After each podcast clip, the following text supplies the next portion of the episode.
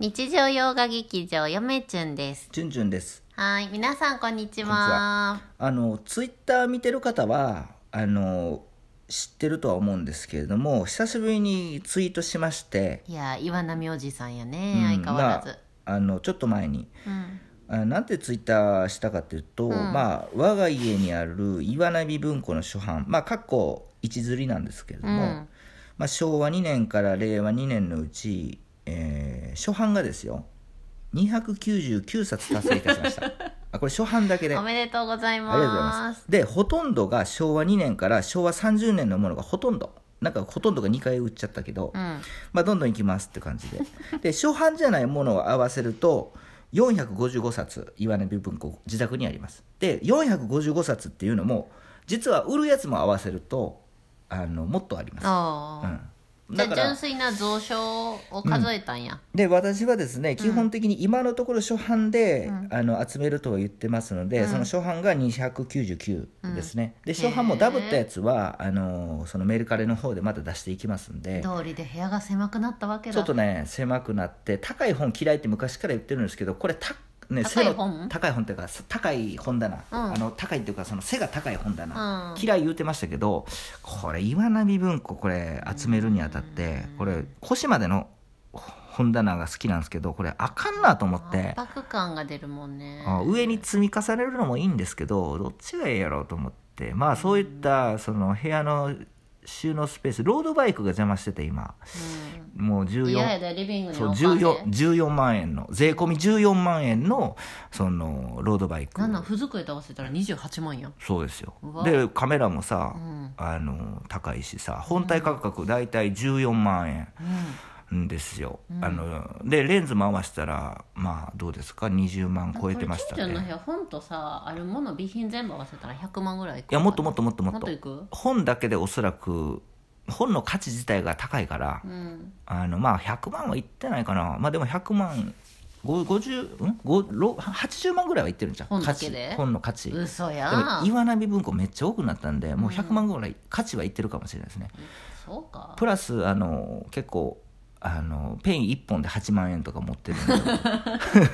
万年筆す8万円。ごいドヤ顔してますねあモンブランの万年筆ね、あの昔前働いとったあの退職金を全てな、くかすみたいな退職金やなと思って8万円やったんですよ、前のまあ、働いてるところ、んな何年も働いてないですよまあね、まあ何年も働いてるんですけど、まあ5年45年は働きま5年働きましたけれどもね。いですよそう。8万円さふざけんなということで全部ペン1本に変えてありましたからね、うん、覚えてますよその時、うん。あの嫁ち隣にいましたから、はいはいはい。買いましたって。でねいやきそれで思い出しましたわ。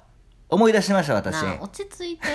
思い出したわ。なあ声であのね皆さん聞いてください。8万円前の会社は辞めてで退職金8万円で、あのなんやと思ってたんですよ、一生懸命働いて。まあええけど別に、でその8万円の使い道ですよ。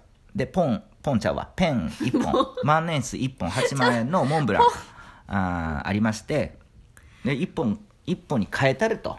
退職金を。8万円、あのやけやな。専門やけですよ、専門店に行って名古屋の、ほんで一本のペンに変えましたよ、で次の日かその次の日嫁中に見したんですよあなた、そういえば。思い出しました今、ね、ペン先。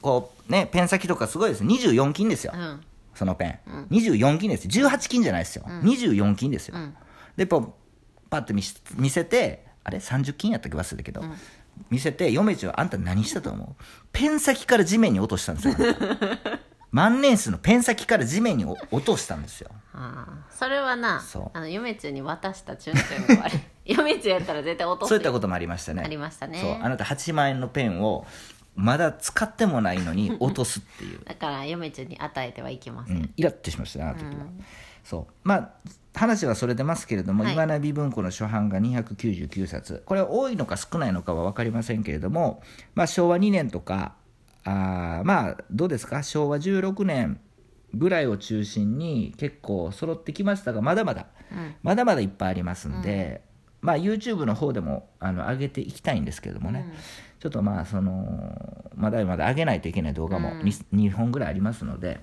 まあそれを経てからちょっと今波文庫のあの本棚を公開したいなっていうのは思いますけあどね。やっと。うん。見せたい本もあるんですよ。もう先言っときますけど、あのねいい本が手に入れたんですよ。あかんよ。いい本がいやこれ言葉だけ言ってもいいと思う。あのね本岩波文庫の当うん「古事記古事記のうん。初版を手に入れましたチュンチュンです、まあ、実際に見れるのは YouTube ということ。はい、これね初版じゃなくてもあの戦前バージョンなので、うん。縦長の本ですよ、うん。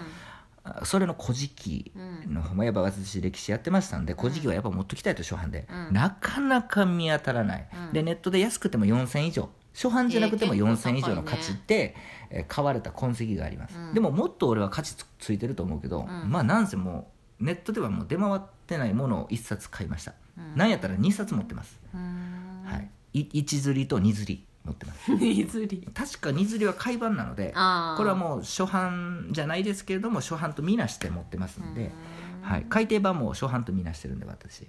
あのぴったしのやつはね。ううん。ん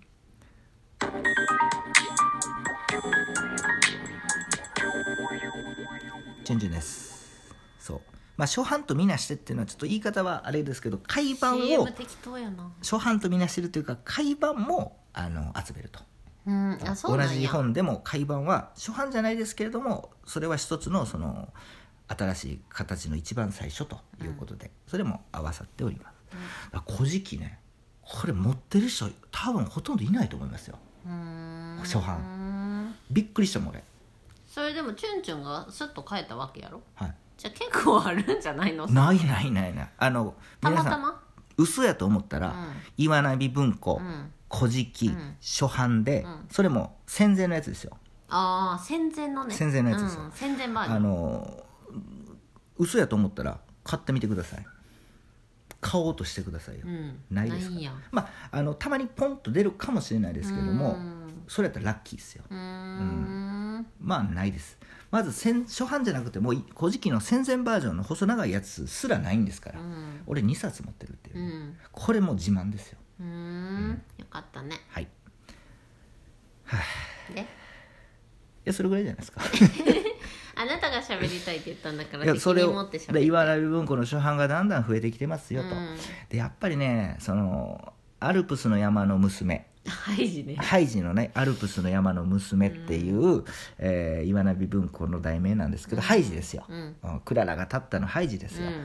ハイジも初版欲しいんですけども私戦前バージョンで何釣りかのやつ持ってるんですけども結構状態綺麗なやつ、うん。あれもね初版ちょっと欲しいんですけど見当たらない、うん。まだ見当たらない。買ったらまたラジオトークですぐ報告しますけど、うん。うん、っていうまあそれ以外にもねいっぱいあるんですよ。夢の世界とかね夢の世界？夢の世界っていうちょっと外国人が書いて夢の研究の研究なのか夢のその話の本があってチュンチュン今にも夢の話好きやもんね。夢の話好き。あれの初版も私持ってます。へえすごいやん。うんあの戦前のやつね。うん。あれもねめったに手に入りませんよ。初版ですからね。これもあのこれはね「古事記」よりもまああの出現率は高いですけどもね、うん。うんなんかのモンスターじゃないですけども。古事記はめっちゃレアなんや。古事記はレア。SS レアやな。レア、うん、俺俺が価値つけるんやったら多分23万つけると思う。っていうぐらいの、えー価値の本を最近200円で手に入れましたんで。でえ？えっと世界のその世界じゃない夢の世界うん。やったかな？ちょっと待ってね。夢の世界やったかな？そうそうそうそう。夢の世界ですよ。あの夢のねこれ何？ハバロクエリスって書いてますね、うん。で役は、えー藤島翔平さん。翔平さんっていう人が訳してますね。昭和16年7月ですのでおそらく私の予想では昭和16年の9月ぐらいから岩波文庫は現在のえーっとちあのなんていうんですかサイズ感になってますのでね。これでかいやつですけどこれもね世界えー世界夢の世界っていう本はですねレアですよね。これもね皆さん買おうとしてみてください。初版でね。初版でね。買おうとしてみてください。うん。多分ね4000ぐらい価値つくと思います。ついてます匂いがするあとは前にも言いましたけどねやっぱり最近ちょっと読み直してるこの柳田国の「遠野物語あ山の人生。ねこれねもう一回ちょっと山の人生を今ちょっと読ん読んでましてですね面白い面白い本当に面白い。山の人生面白い。ちょっとね柳田国男のね全集欲しくて、うん。あのメルカリで最近山の人生じゃないですけどや柳田国男のあの文庫、うん。あれメルカリで今出してるでしょ、うん。あれなんで出してるかっていうと星あの大切な本なんですけど全集でちょっと買おうかなとあ全部集めませんけど、うん。その竹取物語とかあ妖怪の勉強に必要な箇所はね、うん。全集で持っといた方があ確実まあなんでね、まあ確かに確かに。ちょっと柳田邦夫先生の本はすごく参考になりますんで、うん。うんいろんな意味で。なんかいろんなジャンルの軸になっとる感じするね何が柳田邦夫先あそうやねやっぱりそれぐらいあのやっぱそういった生民成果っていう族のは。学妖怪。そう。そうなんですよ。うん。まあいろんな説があって、うん。その正しいか正しくないかじゃなくてやっぱりそういうふうに先駆けてやって、えーそれをその、ね、参考にしながらなおかつそれを批判しながらうん。研究っていうのはやっていかないといけないので、うん。そう。だからさなんつうの？あのなんつうの？批判って一般的に批判って言ったらさ悪口とかさあかんとか言われるけど、うん。違う。僕が言ってる批判とかっていうのは全然違うんですうんよね、そう。意味のある批判はどうぞしてくださいと、うん。うんそう。それ以外は全部悪口ですと、うん。うん、で今から研究続きすんの？そうなんですよ。ちょっと目録をね ちょっといろんな論文もちょっと印刷まだ全部できてないんですけどちょっとやらんといけないんでね、頑張ってね。はい、頑張ります。ゆめちゃんお昼寝するねあそうですか、うんはいわかりました。で皆さんグッバイさよなら